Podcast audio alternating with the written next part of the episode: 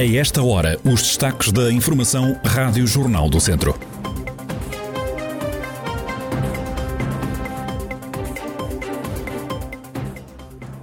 Nas legislativas de janeiro, Pedro Alves ficou fora da lista de deputados aprovados pela Nacional e na CDU, Francisco Almeida é o mandatário da candidatura. E ainda neste jornal lembramos que faz hoje 10 anos que a A24 e a A25 passaram a ter portagens.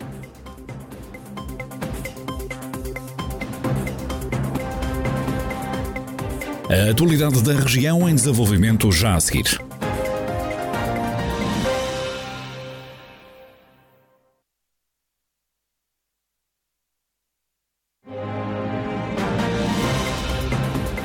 Noticiário Rádio Jornal do Centro, edição de Micaela Costa. Pedro Alves, presidente da Comissão Política Distrital de Viseu do PSD, ficou fora da lista de deputados aprovados pela Nacional.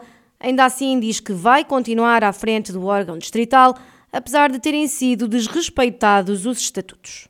O importante uh, do processo de escolha das listas de deputados não é uh, se o Pedro Alves ficou ou não ficou uh, nas listas. Não é relevante, nunca foi o mais importante. O mais importante é se se respeitaram ou não aquilo que foram as deliberações e os estatutos.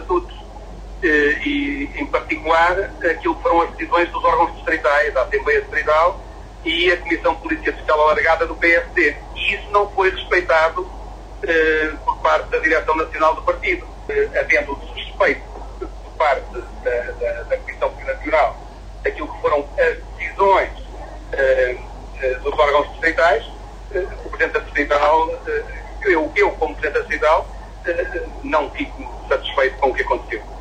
Depois das eleições legislativas, o rumo poderá ser outro, mas Pedro Alves diz que fica até ao fim, lembrando ainda as conquistas que teve enquanto Presidente da Distrital. A Comissão Distrital vai estar empenhada na mesma para que haja sucesso eleitoral. Temos-lo feito, ao contrário de outras comissões federais por este país fora oferecido vitórias eleitorais, seja legislativas, seja em autárquicas, ainda recentemente recuperámos a maioria das câmaras para o PSD no distrito, temos mais uh, votos, mais mandatos, seja nas freguesias, assembleias municipais, câmaras municipais e câmaras municipais, recuperámos a presidência da CIM de Dom Lafões, o partido entendeu certamente que as decisões dos órgãos distritais de Viseu não eram idóneos para escolher deputados. Vamos então trabalhar para que possamos, com esta equipa, também ganhar o país, é mais importante propriamente a condição individual do Pedro Alves. Pedro Alves, que é deputado desde 2011 e agora ficou fora das escolhas de Rui Rio, o PSD escolheu o Carvalho para liderar a lista dos deputados de Viseu. Francisco Almeida é o mandatário da candidatura da CDU por Viseu às legislativas de 30 de janeiro. Na apresentação da candidatura liderada por Alexandre Hoffmann, Francisco Almeida lembra que nestas eleições o que está em causa é eleger os representantes do distrito na Assembleia da República e não o primeiro-ministro. Ao contrário do que eh, por aí se faz crer, eh, com gente, gente com responsabilidade política, incluindo aí o próprio Presidente da Assembleia da República, que no outro dia, desvalorizando o órgão a que preside, se deu ao luxo de referir-se às eleições de 30 de janeiro como sendo as eleições onde se elege o Primeiro-Ministro, mas não se elege o Primeiro-Ministro no dia 30 de janeiro. Aliás, se nas eleições legislativas se tratasse de eleger o Primeiro-Ministro, António Costa não era Primeiro-Ministro, porque em 2015 não ganhou as eleições e nunca seria Primeiro-Ministro. Não é isso que estamos a eleger. Estamos a eleger deputados Estamos a eleger uma Assembleia da República. Nós, nas eleições de 30 de janeiro, vamos eleger 230 deputados. É disso que se trata. Oito são do Distrito de Viseu. E nós, em Viseu, vamos também eleger deputados da CDU. Já o candidato Alexandre Hoffmann frisa que a lista não é de um homem só e traça as prioridades para o Distrito. Ao encerramento compulsivo dos serviços públicos que tanto têm contribuído para o atual estado de coisas, respondemos com a necessidade de os reverter. Voltar a colocar escolas, jardins de infância, extensões de saúde, tribunais, correios, balcões da banca pública dos sítios mais e menos rurais de onde os governos, ao longo dos últimos 30 anos, os têm vindo a retirar. Exigimos naturalmente um reforço do Serviço Nacional de Saúde, um reforço vinculativo, real e comprometido. Um reforço no Hospital de Viseu, sobretudo através do seu serviço oncológico e do serviço de urgência. No Hospital de Lamego, servindo mais de 150 mil utentes, possa reabrir as mais de 15 valências hospitalares que tem vindo a perder. Exigimos ainda a criação de uma plataforma pública de saúde mental e a criação de uma rede de cuidados paliativos, redes inexistentes ou insuficientes no Distrito.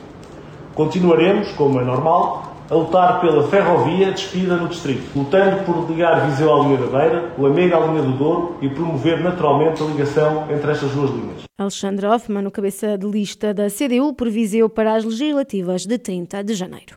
Por causa da pandemia, vários municípios da região cancelaram os festejos de Natal e de Ano Novo. É o caso de Sátão. Alexandre Vaz, presidente da autarquia, diz que há um aumento de casos, ainda que não seja significativo, mas apela aos habitantes do Conselho para não descurar as regras de segurança. Pedimos à população, em primeiro lugar, a que se vacinem, que é extremamente importante. Portanto, mesmo aquelas pessoas que têm de levar a terceira dose, que a levem sem qualquer tipo de problema. Portanto, estejam abertos a isto. No fundo, pedimos à população também, com os devidos cuidados, sobretudo o uso de máscara e, quando for possível, o distanciamento social, que às vezes é sempre mais complicado. Mas, pelo menos, a lavagem das mãos, a desinfecção das mãos e o uso da máscara, que é extremamente importante. Alexandre Vaz, presidente da Câmara de Sátão, no Conselho Vizinho de Penalva do Castelo também não há festejos desta quadra natalícia pelo segundo ano consecutivo. Com os casos de Covid a aumentar, Francisco Carvalho, presidente da autarquia, lança um apelo à população. Infelizmente, os casos estão a, a aumentar de dia para dia, portanto, eh, aconselho que não haja grandes ajuntamentos de população e que façam o, as devidas cautelas para que eh, a pandemia não avance eh, para os números que atingimos no, no, ano anterior. A mensagem que estou a passar é exatamente essa: façam o Natal em família, mas de preferência que não haja muitos ajuntamentos com eh, famílias que que não, que, que, não sejam as tradicionais, que não sejam aquelas que mantêm os laços diariamente, pessoas que venham de fora, que tenham alguma cautela. Francisco Carvalho, Presidente da Câmara de Penalva do Castelo, um dos mais de 10 conselhos do Distrito que já anunciaram o cancelamento das festividades de Natal e de Ano Novo por causa da pandemia. O projeto do futuro Hotel e Adega de Taboaço, em Adurigo, venceu um prémio no Festival de Arquitetura Mundial. O trabalho é da autoria do arquiteto portuense Sérgio Rebelo.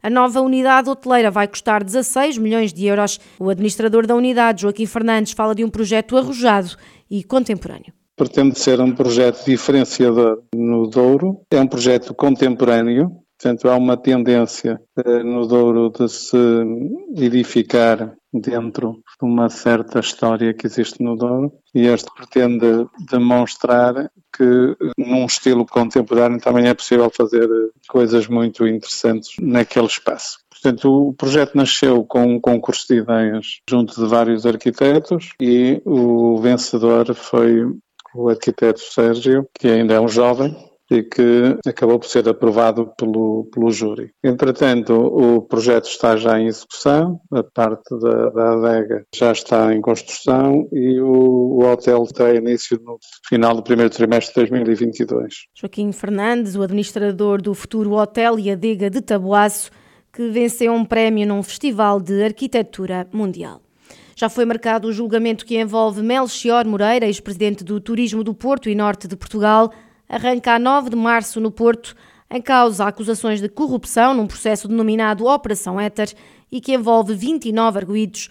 O juiz titular do processo anunciou que a presença dos arguídos é indispensável e por isso terá de ser encontrado um espaço para receber tão elevado número de pessoas. O processo envolve centena e meia de crimes, nomeadamente corrupção, peculato, participação económica em negócio, abuso de poder, falsificação de documento e recebimento indevido de vantagem. Melchior Moreira é o principal arguído e vai responder em julgamento por 38 crimes.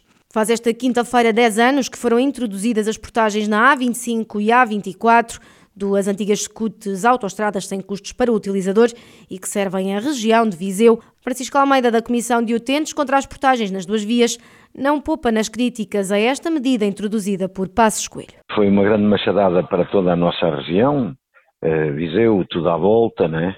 é uma vasta região com algumas concentrações até industriais, eh, casos de Mangual, de Ozela, de Nelas, uma região que foi eh, atacada fortemente com a introdução de portagens nas antigas SCUT.